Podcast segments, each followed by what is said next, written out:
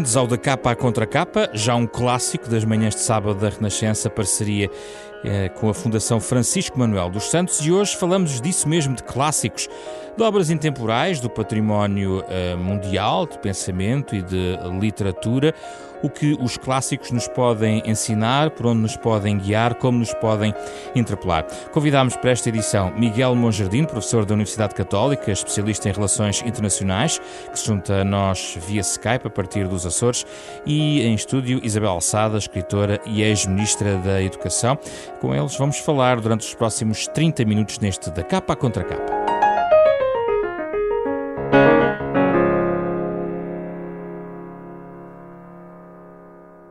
Bem-vindos, obrigado pela vossa Obrigada, presença, Miguel Monjardino uh, e Isabel Alçada. Um muito gosto de recebê-los aqui neste programa. Miguel Monjardino, uh, nós temos uma confissão a fazer aqui no programa. Uh, há muito tempo queríamos fazer um programa sobre os clássicos e há muito tempo queríamos falar sobre o seu projeto que leva os clássicos, sobretudo gregos, já vamos também falar sobre isso, digamos a jovens, vamos, vamos pôr assim. Já agora, explique-nos que projeto é esse que tem entre mãos. O projeto é um projeto que acompanha alunos do, entre o nono e o décimo segundo ano, ao longo, portanto, são quatro anos, e durante o mês temos três sessões em que nós lemos, lemos, conversamos e discutimos e, sobretudo, divergimos sobre os grandes textos gregos, e depois, na, na quarta semana, uh, vamos andar a pé para o meio da ilha, a terceira, e, portanto, apanhamos muita chuva, muito vento, dormimos ao relento.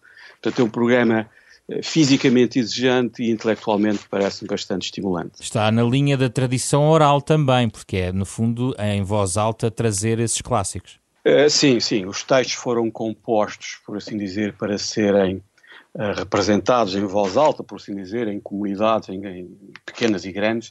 Uh, nós, nos Açores, também, eu fui educado muito ainda ao abrigo de uma tradição oral muito grande e tem muito a ver com a arte de contar histórias, e os gregos realmente contaram histórias absolutamente extraordinárias. Nós conseguimos lembrar-nos de um. Se calhar conseguimos lembrar-nos, sei lá, de 4, 5 livros que têm 100 anos. Depois, quando chegamos ali aos 500, 600 anos, temos mais dificuldade.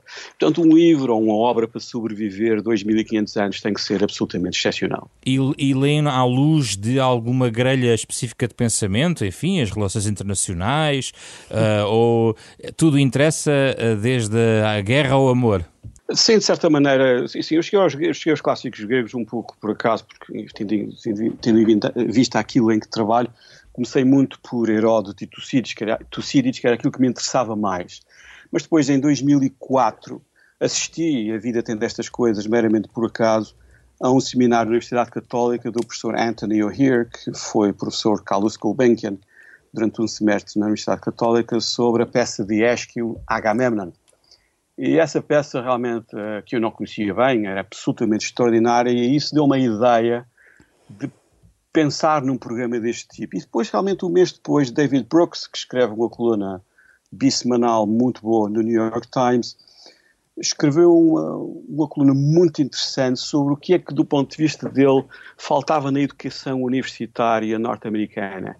E ele vai buscar uma virtude antiga, que é a coragem. Nós educamos os alunos universitários e ele, otimamente do ponto de vista técnico, tecnológico, a educação é ótima, mas não nos preocupamos com virtudes que são essenciais numa vida. E ele dá o exemplo da coragem. Portanto, o Anthony O'Hear e o David Brooks, de certa maneira, são responsáveis por me terem posto a pensar como é que se poderia fazer uma coisa destas. E, e foi isso que eu tentei fazer em 2004 e, e a partir daí eh, testei a ideia, desenvolvi a ideia e, e a ideia sobreviveu. Muito bem. Isabel Alçada, qual é a sua definição de clássicos? Tem alguma quando pensa em clássicos? O que é que, como é que consegue circunscrever? Clássico é o que resiste ao tempo. Ou seja, que é uh, cuja, cuja uh, o valor é consolidado de geração a geração. E, mas também temos que ver é que quem é que em cada geração consolida esse valor. Porque geralmente é uma minoria que consolida essa, que tem acesso à, à noção do que é que é o transcende o vulgar e o, uh, é uma minoria de pessoas que são especialmente bem educadas, que, são, que têm acesso, que se desenvolveram e que depois uh, consideram que, que têm papel na definição daquilo que resiste ao tempo. Mas os clássicos podem ser populares. Uh, os clássicos podem ser populares, mas uh, uma coisa é, por exemplo, nós contarmos uma história como a, a história da, do Agamemnon aos mais novos uh, e apresentá-la. Outra coisa é ler a tragédia. a leitura da tragédia exige um conhecimento e um desenvolvimento que, que nós hoje chamamos uma literacia que a maioria da, das pessoas uh, não, não chega sequer a atingir. Nós vemos que os países hoje estão muito preocupados com esta questão da literacia, que é uma coisa que também me preocupa a mim uh, bastante e tenho trabalhado para uh, tentar com que, que, o nosso país se desenvolva neste domínio. o que é verdade é que o nível médio de literacia não permite facilmente que as pessoas compreendam as tragédias clássicas de, dos gregos. Mas há uma questão de literacia, outra coisa tem a ver com as idades e com a maturidade de entender o texto exatamente, que ali está. São exatamente. duas questões diferentes. No caso, por exemplo, uh, pela sua experiência, uh, a Ilíada pode ser lida em qualquer altura ou é um livro daqueles livros intemporais, por isso é que é um clássico que se vai lendo ao longo da vida, mas a verdade é que provavelmente alguém com 14 anos, não sei, ou 13 anos, uh, aquilo que poderá extrair da Ilíada ao, ao, ao nível de, dos vários valores que lá estão, uh, se calhar uh, é diminuto face àquilo que poderá ter aos 22, já na universidade. Sim, desde que se continua a desenvolver, porque muitas vezes o que acontece, infelizmente, é que as pessoas de 22 têm uma maturidade não muitíssimo maior desse ponto de vista do que aquelas que eram mais que, hum. que, que são mais novas. Agora, em relação ao, por exemplo, a Ilíada, que falou, a Odisseia, uh, os clássicos gregos, as histórias do, do Homero, as histórias, quando contadas, são extremamente sedutoras ainda por cima é um enredo de histórias, não é? E foram adaptadas e readaptadas e readaptadas. E agora nós temos até no nosso país um, um, os textos do Federico Lourenço, da Elida e Odisseia, uh, que ele era convidado precisamente para ir às escolas falar uh, sobre os clássicos e resolveu fazer uma, uh, escrever um, uma versão da Ilíada e da Odisseia destinada aos mais novos. Mas mesmo essa, se formos ler, uh, não é imediatamente acessível a, a, jovens de 14, 15 anos.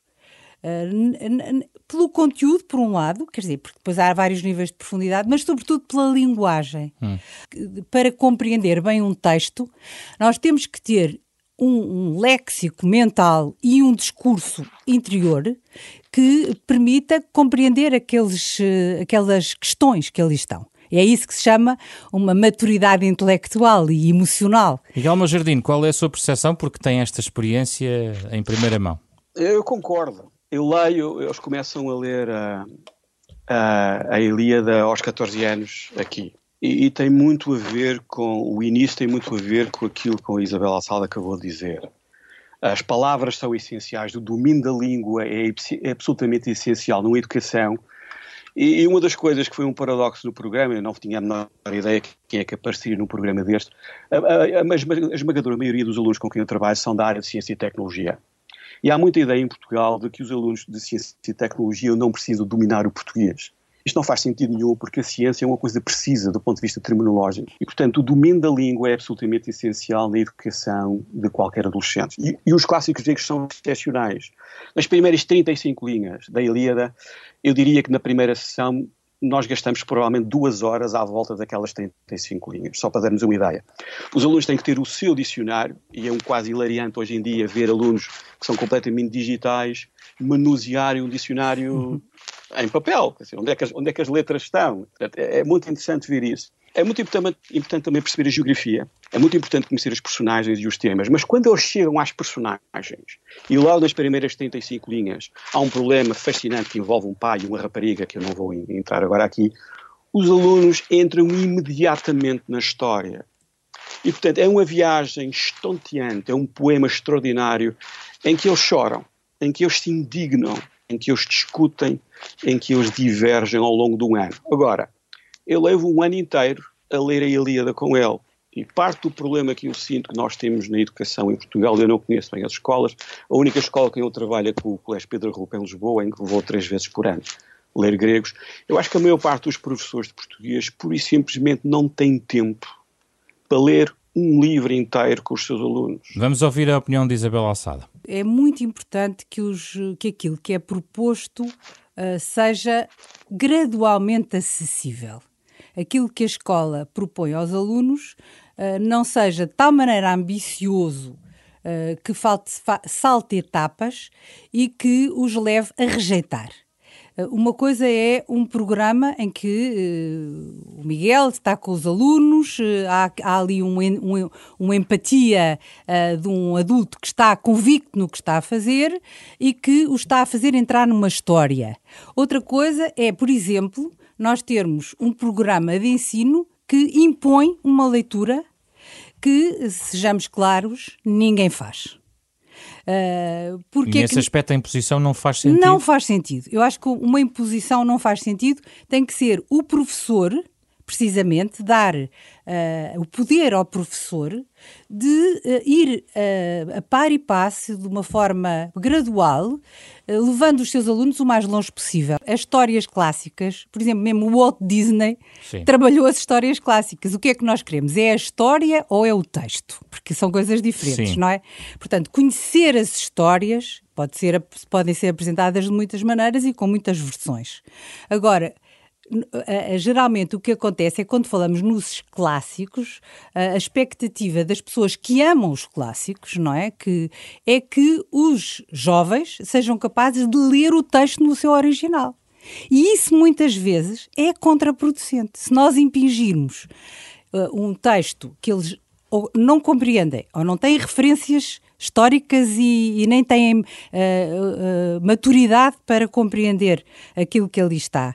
Não compreendem a linguagem. Por exemplo, há bocado o Miguel disse-me uma coisa que eu fiquei uh, a sorrir, que é durante 30, tem 30 linhas ou 35, 35 linhas. 35 linhas, demora 3 horas. Miguel pode interromper, atenção. Uh, Miguel, o que é que hoje um jovem aguenta 3 horas, 35 linhas qual é o jovem que nós conhecemos que, sem uma sedução por fora, feita por um adulto que eles, eh, ou por outro jovem, ou por outra razão, vai aguentar 3 horas 35 livros? É uma pessoa muitíssimo convicta da leitura, não é? E é por outros motivos que eles não se afastam. É porque o Miguel os seduz, porque a história ali está presente, etc. Portanto, nós quando propomos leituras temos que ter em conta uma série de fatores para não para que a escola, eu agora estou a falar do ponto de vista da escola, não crie aversão aos clássicos em vez de querer de criar adesão aos clássicos. Miguel Monjandir? É, e realmente nos primeiros cantos é lento, a progressão é lenta. Mas duas coisas.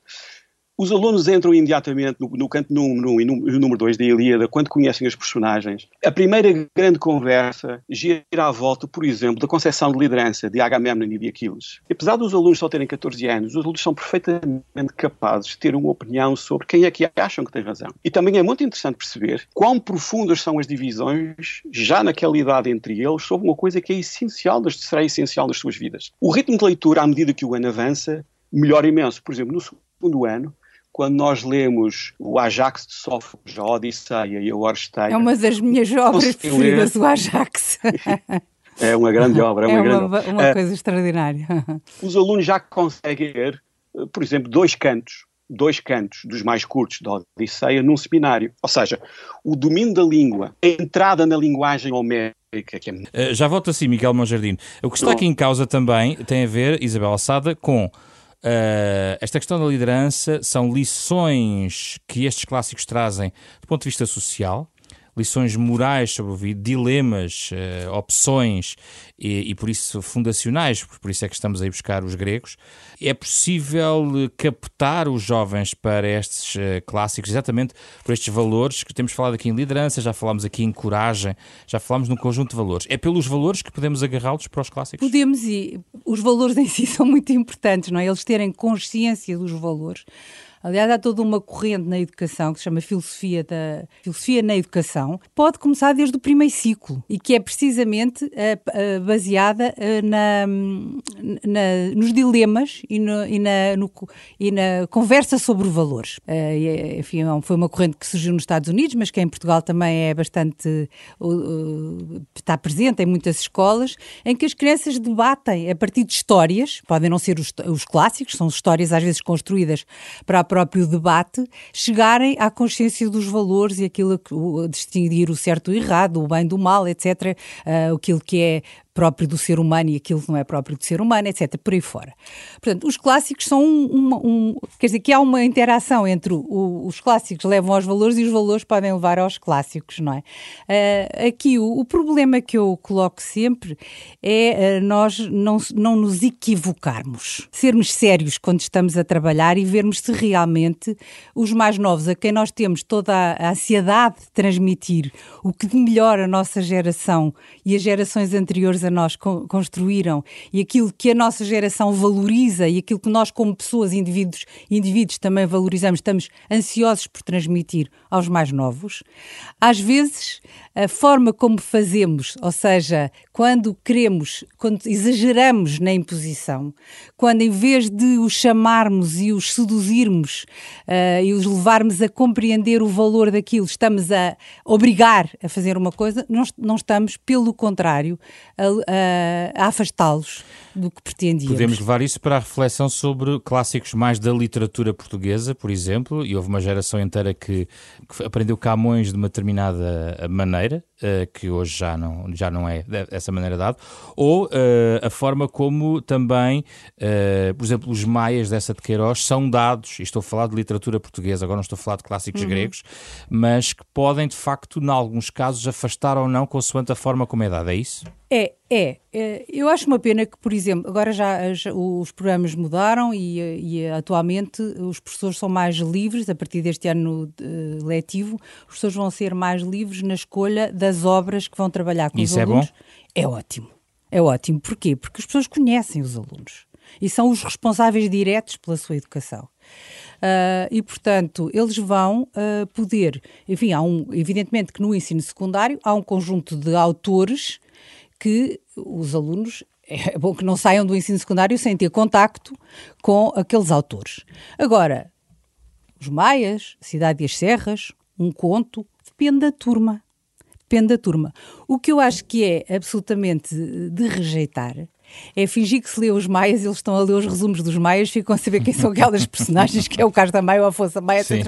Maria Eduardo, e depois no fim, sobre o, o texto, fica absolutamente ao lado. Uh, acho que é preferível lerem uh, com mais tempo e, e, com, professor, com professores convictos, isso também é muito importante, os professores estarem uh, convictos daquilo que estão a fazer e, e gostarem de, de, de, de, transmitir a sua convicção aos mais novos, lerem uh, obras mais curtas uh, e que, mais próximas e que os possam levar a ter nem que seja um lampejo do valor daquele autor e que um lampejo na adolescência pode se transformar numa busca na, na idade adulta. Hum. Se for uma obrigação que leva uh, ao enjoo na adolescência, se calhar está-se a cavar um fosso. Miguel Monjardino, que outros clássicos, para além dos gregos, poderiam merecer um trabalho do género? Uh, e uh, já percebemos que não se cinge à questão,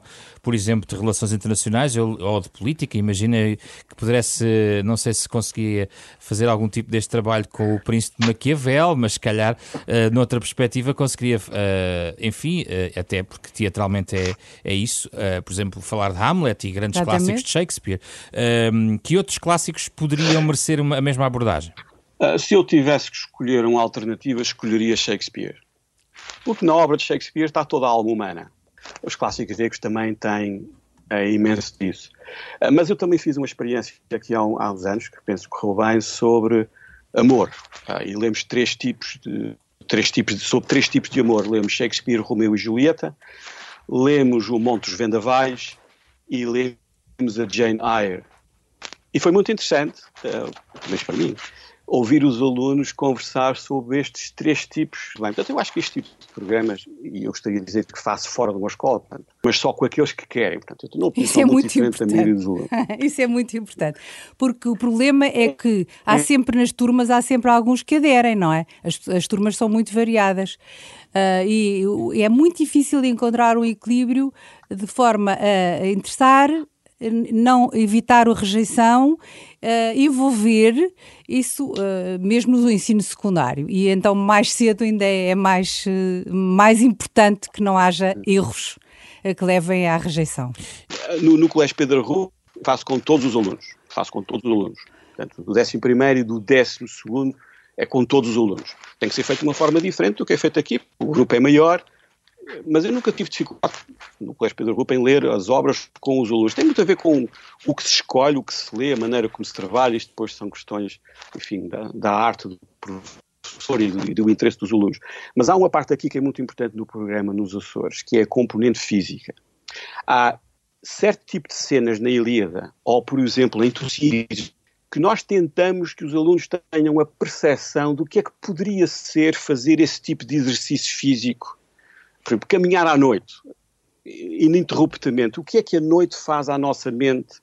Como é que nós mudamos do ponto de vista emocional ao longo de uma noite bastante exigente do ponto de vista físico? Portanto, eh, os gregos eram fanáticos pelo exercício físico, pela forma física, e, e basta nós, nós somos mesmo herdeiros deles, basta olhar para, para a publicidade na televisão e para os nossos ginásios. E, portanto, há aqui um, o programa tem uma componente física muito grande aqui nos Açores, que eu não sei se é possível fazer em Lisboa, não, não faço ideia, mas aqui, como é uma ilha pequena, é possível levar, irmos todos para a natureza. E a educação por base na natureza, com contacto na natureza, é uma coisa que me parece ser importante na formação de uma pessoa. Isabel Alçada, hipóteses de clássicos importantes. Eh, já falámos aqui em Shakespeare, por exemplo. Eu, eu sempre com esta ressalva de, eh, de não impingir. Sim. Uh... Neste registro que Miguel Monjardim está a dizer. Este, Se, é? O Dom Quixote. Dom, Dom Quixote. Quixote. é uma obra extraordinária. E o que é que é? podemos aprender com Dom Quixote? É, podemos aprender imenso também sobre a alma humana, não é? Podemos aprender sobre a ilusão humana, sobre a, a persistência e a, e a ilusão. Há, há muitos valores. Mas agora, o, a, a, questão é que o, o, o essencial de, deste tipo de abordagem é a, a, preparação que o adulto que vai fazer eh, o trabalho tem. tem. o conhecimento e a, a, forma como ele. Esta ideia de associar atividades físicas uh, para criar analogia, o que é que está a fazer? Está a aproximar aquilo que é o texto e aquilo que é o assunto uh, do clássico daquilo que é a vivência do jovem de hoje. Se o jovem de hoje estiver a experimentar ou imaginar a experiência Uh, isso também se pode evocar, uh, é, é, mais fácil, não é? Mas isso exige uma arte de apresentar a obra que não está ao alcance de toda, de toda a gente, nem de todos os professores, nem de uma situação escolar, não é? Ambos um outro desafio, o último, sobre os clássicos portugueses e nós poderemos com português, alunos portugueses, com jovens portugueses, explorar algum tipo de clássicos portugueses inevitáveis uh, para compreendermos valores e sentimentos, Miguel Monjardim? Ah, eu penso que sim, eu, eu penso que sim. Uh, Camões, para mim, pela sua influência, quem lê Camões percebe, quem tiver lido Homero, Odisseia, percebe perfeitamente Camões. A única diferença é que nós não sabemos se Ulisses existiu, mas sabemos que Camões existiu. Uh, e Camões é realmente a nossa grande epopeia nacional.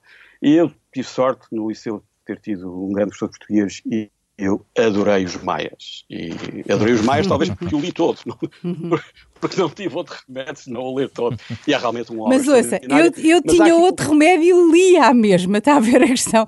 Eu, não só, o meu pai tinha em casa, enfim, era um, um entusiasta dessa de Queiroz. E quando eu ainda andava no secundário, um dia eu estava a ler na, na, na, na sala O Crime de Padre Amaro e de repente olhei para a minha família e fiquei atrapalhada com o tema. Hum.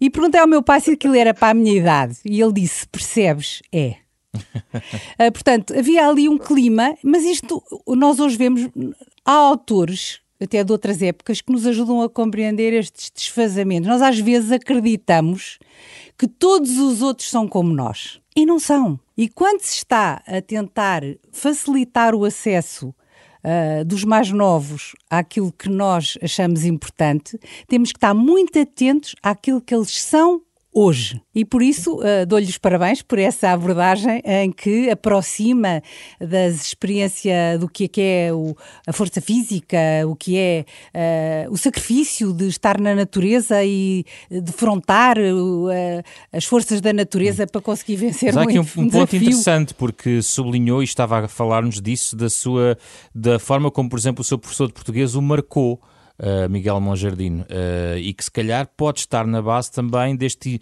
deste sentimento que o impeliu também a desenvolver este projeto. Eu acho que no fim de contas, essa não era a minha ideia inicial, mas agora que tenho, tive a oportunidade de refletir sobre o assunto, eu acho que o programa, no fim de contas, acabou por ser a educação que eu gostaria de ter tido uh, num Portugal que era muito, muito diferente. Mas há aqui uma coisa que me chama a atenção, uh, eu também tenho filhos, estão em idade escolar, há uma coisa que me impressiona em Portugal que é estas são os dias, as próximas duas semanas, em que a única pergunta que interessa na educação em Portugal era para, para que curso vais? Eu acho que a pergunta mais importante numa educação, sobretudo numa educação de pessoas livres, é quem é que tu gostarias de ser? Uh, e isso implica ler. Implica ler, implica ter tempo para refletir, ter tempo para pensar, para discutir. E isso hoje em dia é difícil. É difícil porque as pessoas, as famílias têm menos tempo, Há muitas famílias que já não têm livros em casa. Oh, Miguel, desculpe, hoje há muito mais gente com livros em casa do que no nosso tempo. A questão é que nós estamos sempre a pensar num grupo social ao qual nós pertencíamos, que era uma minoria. O nosso país fez um caminho muito importante na, na, no desenvolvimento do acesso à leitura.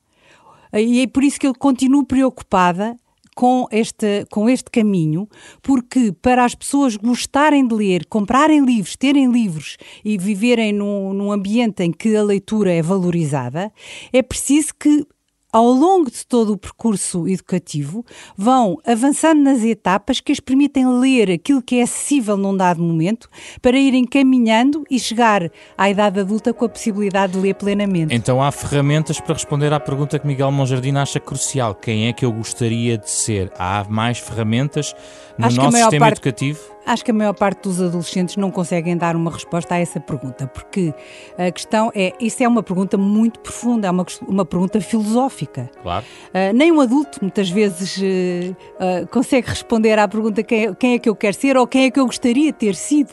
É quando já está numa idade vetusta, como é o meu caso, uh, quanto mais um adolescente. Nós uh, acho que tem toda a razão em, em, em, que a educação seja aberta, que não seja uma educação apenas canalizada para determinados domínios uh, e apenas centrada em, em, numa, em determinado tipo de competências.